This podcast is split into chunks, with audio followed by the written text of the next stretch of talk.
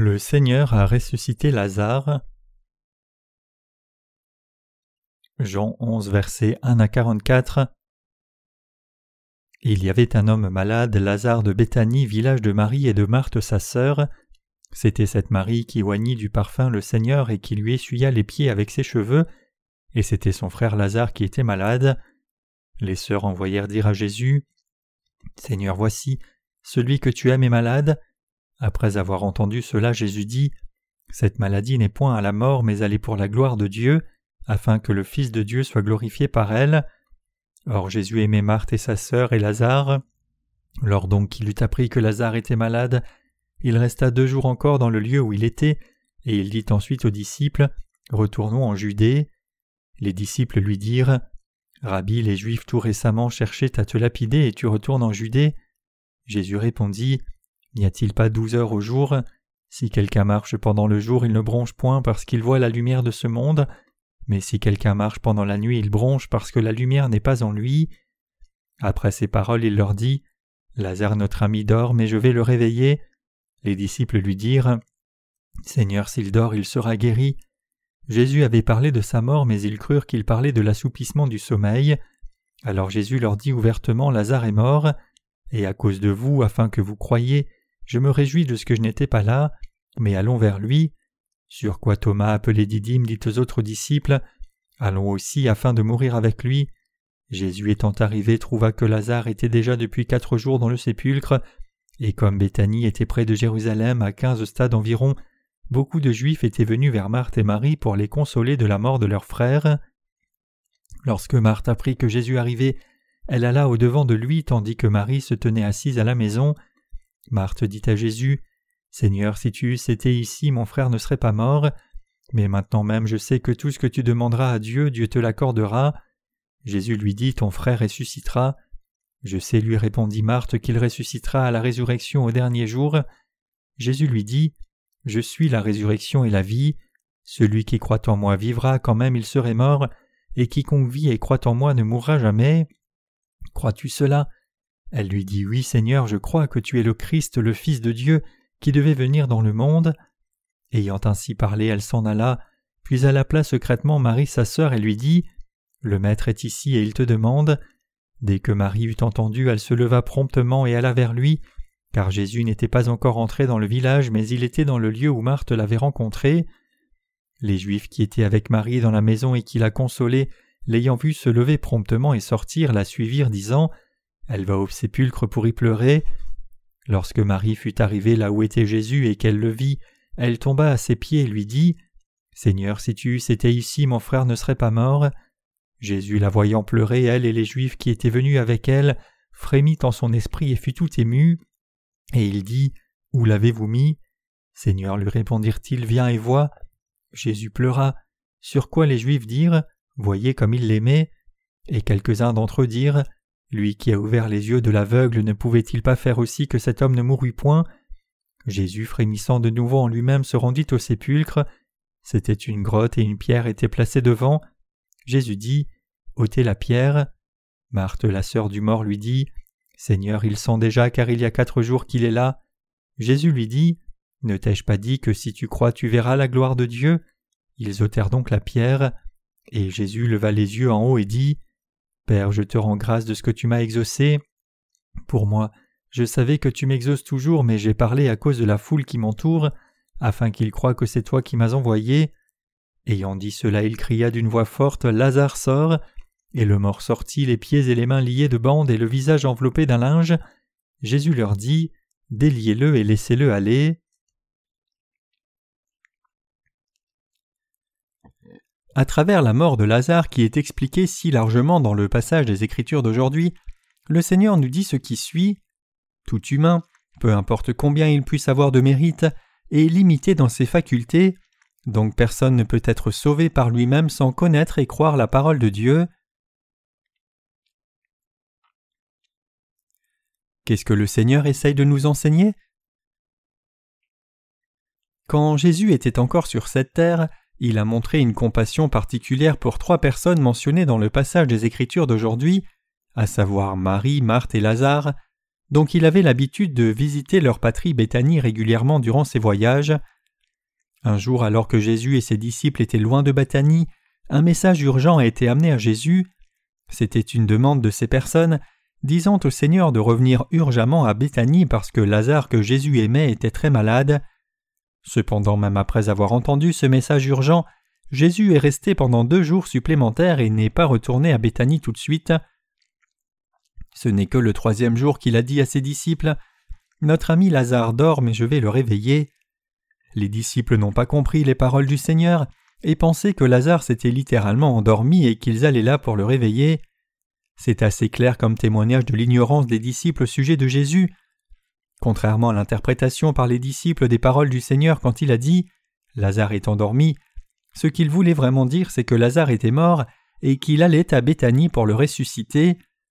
Quand le Seigneur leur a finalement dit que Lazare était mort, Thomas, l'un des disciples de Jésus, dit Allons aussi et mourons avec le Seigneur. Puisque Jésus avait dit aux disciples qu'il allait à Béthanie pour réveiller Lazare même s'il était déjà mort, Thomas pensait que Jésus allait là pour sa propre mort, et donc il pensait que les disciples devraient aussi aller là et voir la mort ensemble avec leur enseignant. Ici, nous voyons que Thomas était un disciple loyal. Vu dans la perspective humaine, Thomas était vraiment loyal, brave, innocent et digne de confiance. Mais quand nous regardons à la foi des disciples de Jésus d'un point de vue spirituel, nous pouvons voir qu'ils n'avaient pas encore de maturité spirituellement.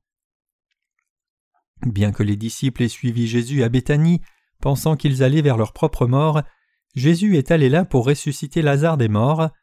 Quand quelqu'un est endormi, cela implique dans une perspective humaine qu'il se réveillera certainement.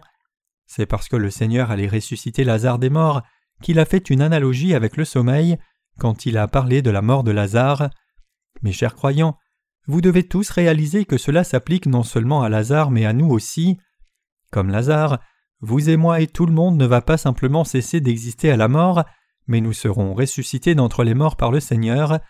C'est parce qu'un jour le Seigneur reviendra pour nous ressusciter parfaitement des morts.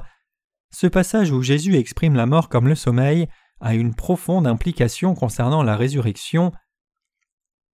Quand Jésus est arrivé à Béthanie avec les disciples, Marthe, la sœur de Lazare, courut vers Jésus et tomba à ses pieds, et elle lui dit Seigneur, si tu avais été là, mon frère ne serait pas mort, mais maintenant je sais que quoi que tu demandes à Dieu, Dieu te le donnera. Jésus lui dit alors Ton frère ressuscitera. À quoi Marthe répondit Je sais qu'il ressuscitera pour la résurrection au dernier jour. À travers la mort de Lazare, Jésus voulait rendre évident qu'il était le Seigneur de la résurrection. Après cela, Jésus est resté là où il était, et a appelé l'une des sœurs de Lazare appelée Marie. Entendant que le Seigneur l'a cherché, Marie s'est précipitée rapidement vers le Seigneur et lui dit Seigneur, si tu avais été là, mon frère ne serait pas mort. Nous pouvons voir le cœur de Marie quand elle restait au pied du Seigneur, probablement avec des émotions mélangées, incluant un peu de ressentiment envers le Seigneur pour être venue si tard. Elle était capable de dire cela parce qu'elle avait clairement foi que le Seigneur aurait pu sauver Lazare. Tout le monde dans ce village pleurait, non seulement Marie et Marthe, mais aussi tous les Juifs qui étaient venus pour donner leur respect. La Bible dit que Jésus pleura quand il les vit pleurer. La Bible rapporte pas moins de trois situations où notre Seigneur a pleuré en vivant sur cette terre. Il a pleuré une fois sur la mort de Lazare, et il a pleuré en priant Dieu son Père sur le mont de Gethsémané. Il est dit en Hébreux 5, versets 7 à 8 c'est lui qui, dans les jours de sa chair, ayant présenté avec de grands cris et avec larmes des prières et des supplications à celui qui pouvait le sauver de la mort, ayant été exaucé à cause de sa piété, a appris, bien qu'il fût fils, l'obéissance par les choses qu'il a souffertes. Le Seigneur a aussi pleuré quand il est entré à Jérusalem pour donner sa vie, sachant qu'Israël serait détruit. Il pleura sur le sort d'Israël, voyant à l'avance comment le pays serait conquis et détruit, et comment le peuple serait mené en captivité et en esclavage. Il est écrit en Luc 19, versets 41 à 44. Comme il approchait de la ville, Jésus en la voyant pleura sur elle et dit Si toi aussi, au moins en ce jour qui t'est donné, tu connaissais les choses qui appartiennent à ta paix, mais maintenant elles sont cachées à tes yeux, il viendra sur toi des jours où tes ennemis t'environneront de tranchées, t'enfermeront et te serreront de toutes parts, ils te détruiront, toi et tes enfants au milieu de toi, et ils ne laisseront pas en toi pierre sur pierre, parce que tu n'as pas connu le temps où tu as été visité. Comme nous pouvons le voir dans ce passage, notre Seigneur était profondément attristé que les gens aient refusé d'écouter sa parole, même s'il était venu personnellement sur la terre. Cela blesse son cœur profondément de penser à ce qui allait venir sur ces gens bientôt. C'est pour cela qu'il a pleuré en regardant la ville de Jérusalem et son peuple, qui était destiné à la destruction. Nous devons nous rappeler que même si le Seigneur est Dieu lui-même, nous pouvons voir ici qu'il avait des sentiments humains tout comme nous. Revenant au passage des Écritures d'aujourd'hui, nous lisons comment le Seigneur a souffert dans l'esprit et a été grandement troublé par la mort de Lazare. Touché de voir comment ceux qu'il aimait pleuraient de désespoir, il a aussi pleuré dans son cœur. Bien sûr, quand Jésus a dit précédemment qu'il irait à Béthanie pour réveiller Lazare, il voulait dire qu'il allait le ressusciter, mais Jésus a expérimenté de la souffrance dans son cœur sur la tristesse des gens qu'il aimait. Il est écrit Et il dit Où l'avez-vous mis? Seigneur, lui répondirent-ils, viens et vois. Jésus pleura, sur quoi les Juifs dirent Voyez comme il l'aimait, et quelques-uns d'entre eux lui dirent Lui qui a ouvert les yeux des aveugles, ne pouvait-il pas faire aussi que cet homme ne mourût point? Jésus frémissant de nouveau en lui-même se rendit au sépulcre. C'était une grotte et une pierre était placée devant. Jésus dit ôtez la pierre. Jean 11, versets 34 à 39. Nous pouvons voir clairement dans ce passage que si Jésus avait été avec Lazare, il ne serait pas mort. C'est parce que Jésus est le Dieu Tout-Puissant avec le pouvoir de ramener les morts à la vie et de guérir les aveugles et malades. Cependant, Jésus n'était pas à Béthanie à ce moment-là, et même s'il avait entendu que Lazare était gravement malade, il est resté délibérément deux jours de plus avant de venir finalement. Mes chers croyants, que pensez-vous être la raison à cela? C'était pour la gloire de Dieu.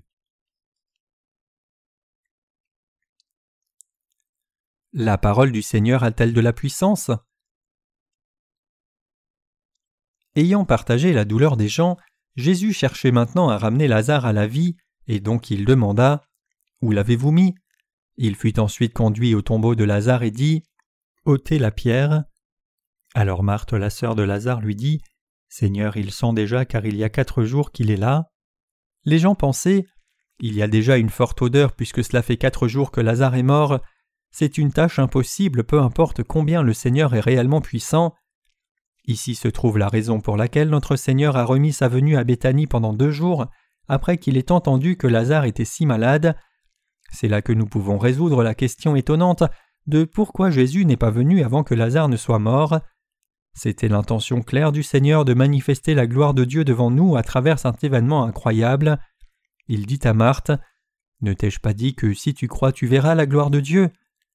Jésus pria alors Dieu le Père et ensuite il dit d'une voix forte Lazare, sors Alors Lazare qui était mort sortit de la tombe avec les mains et les pieds toujours liés de bandes. Mes chers croyants, nous devons examiner attentivement ici ce que le Seigneur essaye de nous dire. Notre Seigneur nous dit que les humains sont fondamentalement incapables de résoudre le problème de leur péché eux-mêmes. En d'autres termes, personne ne peut se sauver lui-même du péché, peu importe combien son caractère peut être vertueux et décent. C'est parce qu'à la différence de Dieu, les humains sont insuffisants et leur faculté est limitée. La Bible dit donc Il n'y a pas d'autre nom qui ait été donné sous le ciel par lequel les hommes doivent être sauvés. Acte 4, verset 12. Il n'y a pas de nom autre que Jésus-Christ qui puisse garantir le vrai salut à l'humanité. C'est ce que la Bible nous dit. Pour vous et moi assemblés ici aujourd'hui, c'est seulement par la foi et notre croyance dans l'évangile de l'eau et de l'esprit donné par Dieu que nous avons été sauvés de tous nos péchés. En dépit de ce fait, n'y a-t-il pas beaucoup de gens qui essayent de résoudre le problème de leurs péchés par leurs propres efforts? Beaucoup de chrétiens ne s'attendent-ils pas à ce qu'une fois que du temps soit passé depuis leur foi en Jésus, leur caractère change d'une façon et qu'ils ne commettent plus de péché Mais nous devons nous rappeler qu'il n'y a rien de bon que l'homme puisse attendre de lui-même.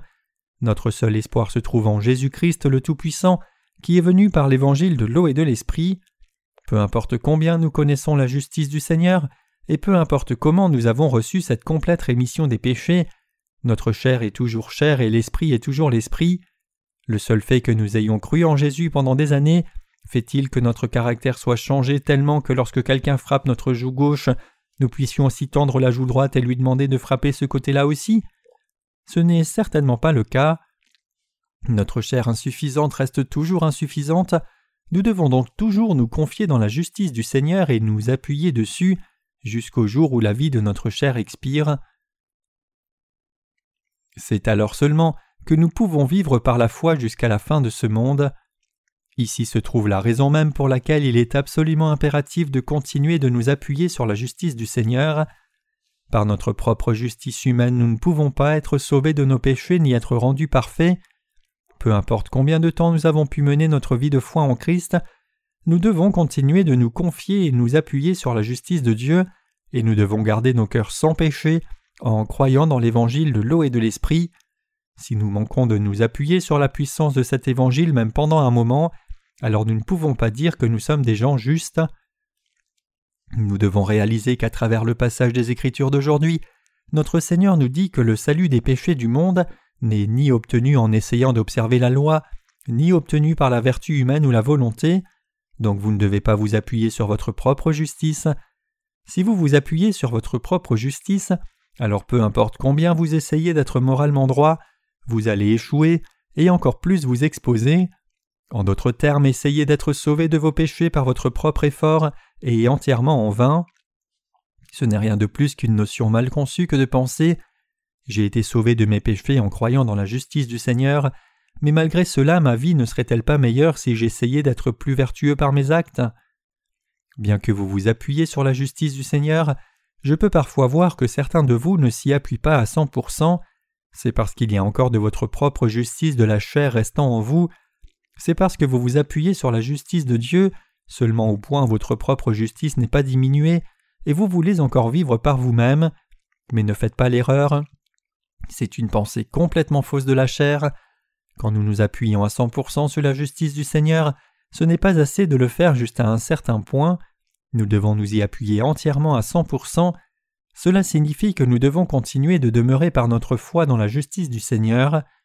Si vous vivez même une heure sans être conscient de la justice du Seigneur, alors vous tomberez dans vos propres pensées charnelles et finirez par mener votre vie avec une grande quantité de regrets. Une vie comme cela n'est pas la vie correcte d'un juste. À moins que nous ne nous appuyions sur la justice du Seigneur chaque minute du jour, nous ne pouvons pas nous appeler ceux qui suivent la lumière éclairée par le Seigneur. Il y a des moments où nos pensées charnelles montent inconsciemment en nous et nous font penser Je suis malade et fatigué de cette vie de foi, j'ai été un bon chrétien tout ce temps, donc je pense que je peux arrêter maintenant de vivre ma foi. À partir de maintenant, je vais arrêter et vivre ma vie comme je le juge bon. Donc il y aura des temps où certains d'entre nous vont finir par mener ce genre de vie, mais c'est de la folie. Pourquoi est-ce de la folie? C'est parce que c'est une tentative de servir Dieu avec ses propres efforts charnels. Quand cela se passe, nous finissons par mener une vie qui cache la gloire de Dieu au lieu de le glorifier. Nous avons reçu la rémission des péchés en croyant dans la justice du Seigneur, mais dans notre chair nous sommes encore imparfaits et pas assez forts, donc nous sentons les limites de notre être insuffisant. N'est-ce pas vrai? Mais c'est seulement naturel. Bien que nous ayons reçu la rémission des péchés en croyant dans l'évangile de l'eau et de l'esprit, cela ne signifie pas que notre chair ait été changée. C'est pour cela qu'il y a encore plus de raisons de surmonter notre propre pensée en nous confiant dans la justice de Dieu. Dans notre chair nous sommes toujours insuffisants, toujours faibles et toujours méchants. C'est parce que c'est la nature fondamentale de la chair d'homme. Chers croyants, je vais maintenant parler aux gens spirituels. C'est un fait connu que ceux qui sont en bonne santé physique sont aussi en santé mentale. Parmi notre organe se trouve le foie qui nous aide à surmonter le stress, et les gens en bonne santé ont un foie en bonne santé, et donc ils peuvent gérer le stress correctement et leur esprit est plus calme. Puisqu'ils peuvent se gérer assez correctement, ils ont assez de place pour mieux comprendre les autres. Mais qu'en est-il de ceux dont la santé n'est pas bonne et dont le foie défaille? Quand ils sont stressés, les organes de leur corps dysfonctionnent et même leur santé mentale se détériore. Ils veulent être plus compréhensifs envers les autres, mais leur niveau de tolérance est très limité, et donc quand ils ont la moindre pression ou gêne extérieure, ils craquent. Après tout, comment quelqu'un peut-il être sympathique envers les autres s'il lutte lui-même avec ses besoins physiques? Sur ce sujet, les sages ou vertueux de ce monde doivent avoir des fois plutôt sains. Ils étaient après tout si patients et compréhensifs qu'ils ont été appelés sages. Cependant, chers croyants, ces gens ne connaissaient ni ne croyaient dans l'évangile de l'eau et de l'esprit, et donc on ne peut pas les appeler des gens vraiment justes. Même les dix sages doivent avoir eu des limites humaines, c'est juste que nous n'en sommes pas conscients. Il doit y avoir eu du stress qu'ils ne pouvaient pas résoudre même avec leur foi saint, et leurs pensées n'étaient probablement pas si tranquilles. Tout le monde est pareil. Les sages du monde ne sont pas différents de vous et moi. Dans notre chair nous sommes tous imparfaits, nous ne sommes rien à moins de nous appuyer sur la justice du Seigneur. Si nous ne nous confions pas dans sa justice ne serait-ce qu'un moment, alors nous ne pouvons pas nous appeler justes devant Dieu, ni nous tenir sans honte devant lui. C'est pour cela que nous devons toujours croire dans l'évangile de l'eau et de l'esprit et nous appuyer dessus tout le temps. Si nous nous connaissons bien nous-mêmes et reconnaissons la justice de Dieu dans sa présence, alors nous resterons toujours justes. Revenons au passage des Écritures d'aujourd'hui. Lazare était couché dans un tombeau dans la pierre et l'entrée était fermée et scellée par un gros rocher. C'était la coutume des Israélites de creuser une caverne dans une montagne rocheuse pour enterrer les morts et de sceller l'entrée avec une pierre. Le corps mort était alors protégé des animaux et passait le processus naturel de décomposition dans la caverne chaude. C'est à cause de cette coutume juive que l'entrée de la tombe de Lazare était bloquée et scellée. Quand les gens ont enlevé le rocher sur instruction du Seigneur, il a dit d'une voix forte Lazare, sors Que s'est-il passé? Lazare, qui était mort, s'est levé et il est sorti de la tombe enveloppé d'une tenue de bande. Le Seigneur avait dit clairement aux gens qu'ils verraient la gloire de Dieu s'ils croyaient en lui, et à ce moment-là ils ont effectivement vu la gloire de Dieu. La résurrection de Lazare d'entre les morts était la gloire de Dieu. Au dernier jour, Dieu ressuscitera aussi nos corps morts de la sorte, et nous savons que si quelqu'un croit dans la parole de Jésus-Christ maintenant même, Dieu le Père ressuscitera son âme et son corps et le couvrira de sa gloire. Je donne toute ma reconnaissance à Dieu pour cela.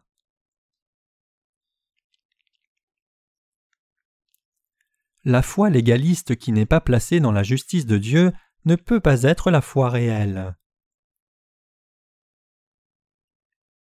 Aujourd'hui, le Seigneur nous dit qu'aucune vie ne peut être sauvée par la loi ou autre chose. Il dit que le salut est possible seulement par sa puissance, et le Seigneur a effectivement sauvé une vie. Quand le Seigneur dit Lazare sort, Lazare est sorti de la grotte enveloppée de bandes, notre Seigneur a un tel pouvoir. Mes chers croyants et moi inclus, c'est seulement par la justice du Seigneur que nous avons reçu le salut du péché, non par autre chose. C'est parce que le Seigneur nous a ramenés à la vie par sa puissance de salut que nous avons obtenu notre salut du péché. En d'autres termes, le Seigneur a ramené nos âmes à la vie qui étaient mortes à cause de nos péchés, et il nous a donné cette nouvelle vie. C'est le Seigneur qui nous a ramenés à la vie, que ni la loi ni aucune bonne œuvre de nous-mêmes n'aurait pu faire. Notre existence est telle que sans la justice de Dieu, nous ne pouvons pas être sauvés du péché, et même si nous étions sauvés, nous ne pourrions pas devenir parfaits, à moins de croire au Seigneur. Notre justice est imparfaite, mais la justice du Seigneur est parfaite et éternelle. Que se passerait-il si nous ne croyions pas dans cette justice de Dieu jusqu'à la fin? Nous resterions toujours imparfaits alors, et ne serions rien de plus que des tas de péchés. C'est pour cela que nous croyons dans la justice du Seigneur, et c'est de loin plus grand que notre propre justice. Nous nous confions dans la justice du Seigneur chaque jour, chaque heure, chaque minute et chaque seconde. Nous vivons maintenant devant Dieu, en ayant été rendus parfaits, et nous avons obtenu une nouvelle vie en croyant dans la justice du Seigneur. Vous et moi sommes ces gens, ceux qui croient dans l'évangile de l'eau et de l'esprit.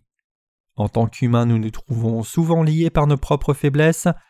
Même si nous avons reçu la rémission des péchés par l'évangile de l'eau et de l'esprit, nous tendons encore à nous rabaisser par nos propres pensées.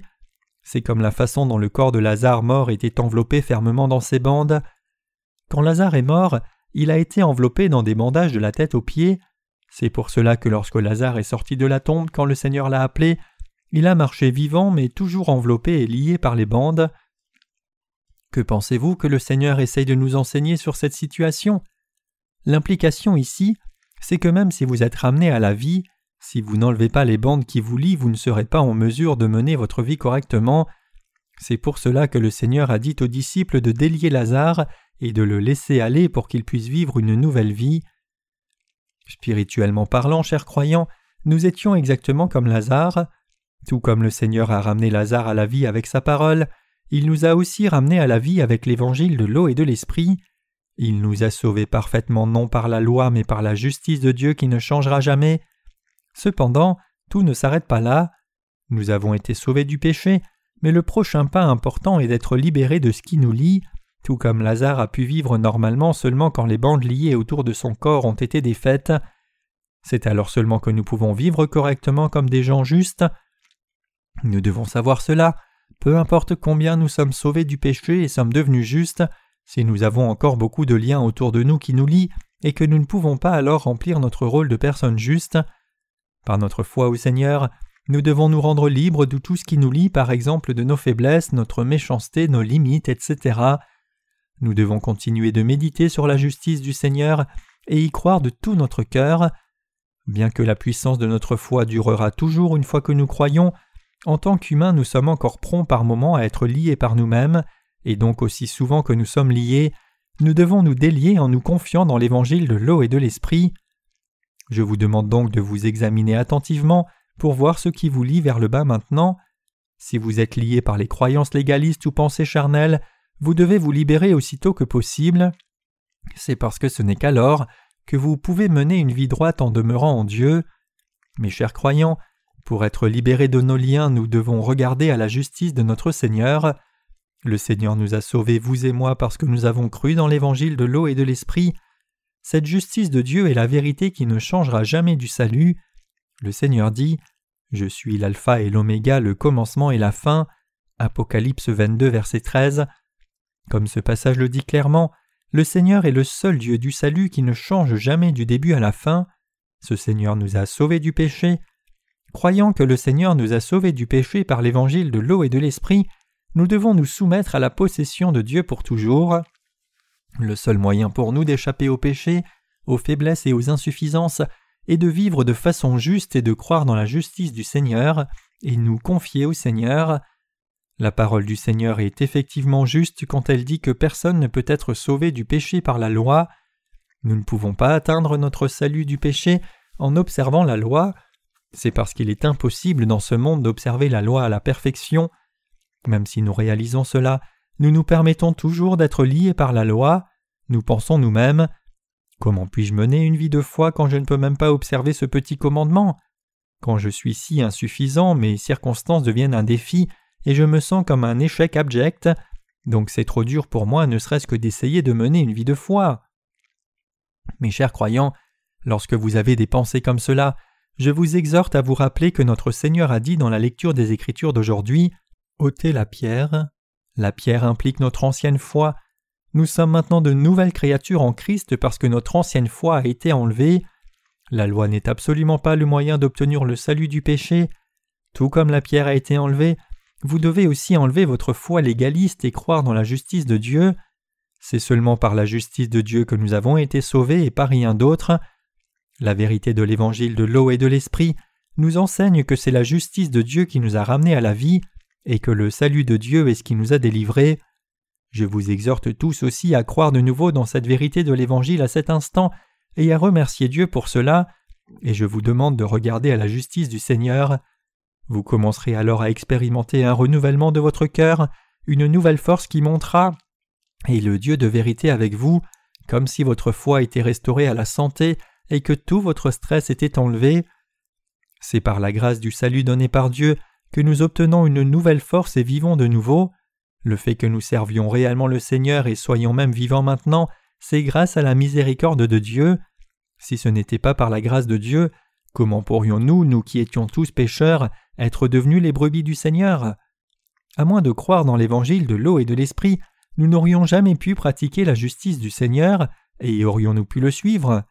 Si nous pouvons essayer de nous en sortir avec nos propres vies, comment pourrions-nous même sauver d'autres âmes? Le fait même que nous croyons dans la justice de Dieu et demeurons maintenant en Dieu est en soi dû à la grâce de Dieu. C'est pour cela qu'aujourd'hui comme toujours, nous reconnaissons dans nos cœurs que c'est par la grâce de Dieu que nous sommes vivants, et nous vivons en nous confiant en cela.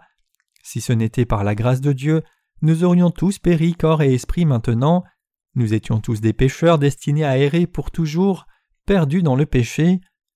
Nous rencontrons souvent des gens qui ont une forte volonté, ou ceux qui ont accompli une énorme quantité d'actes vertueux, rejetant tous la justice de Dieu, ces gens sont insensés. Je suis absolument convaincu, sans aucun doute dans ma pensée, qu'il est fondamentalement impossible à un humain de se rendre parfait lui-même. Peu importe combien il essaye dans sa chair, L'on pourrait essayer toute sa vie, mais c'est simplement impossible et une perte de temps. Beaucoup de gens pensent si j'atteins un certain point dans mes efforts pour échapper au mal, je serai bien. Mais c'est complètement insensé. La chair d'homme ne peut pas être changée, c'est pour cela qu'il est important de se rappeler de toujours vivre dans la grâce de Dieu. N'oubliant jamais le Seigneur, nous devons toujours demeurer dans sa rédemption et regarder au Seigneur qui nous a sauvés de nos péchés, a fait de nous ses enfants et son peuple, et est devenu notre propre berger. Vous et moi devons mener une vie comme cela sans faute. Mes chers croyants, nous pouvons avoir la vraie foi seulement si nous regardons à la justice du Seigneur dans nos vies. À partir du récit où Lazare est ressuscité des morts, quelles leçons spirituelles avons-nous pu apprendre ici? Nos leçons sont les suivantes. Le salut ne peut pas s'accomplir par la justice d'un homme. Il n'y a personne dans ce monde qui puisse observer la loi à la perfection ni qui puisse vivre par la loi. Le salut ne peut pas s'obtenir par cette loi. C'est cette vérité du salut que le Seigneur nous enseigne maintenant. Notre Seigneur dit Lazare sort, et Lazare est effectivement ressuscité. Ce n'est autre que le Seigneur qui a sauvé Lazare, et c'est aussi le Seigneur qui nous a sauvés, vous et moi, du péché par sa parole.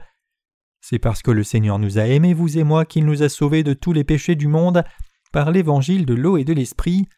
Rappelons-nous donc toujours que nous devons nous appuyer sur cette justice du Seigneur et vivons tous par la foi.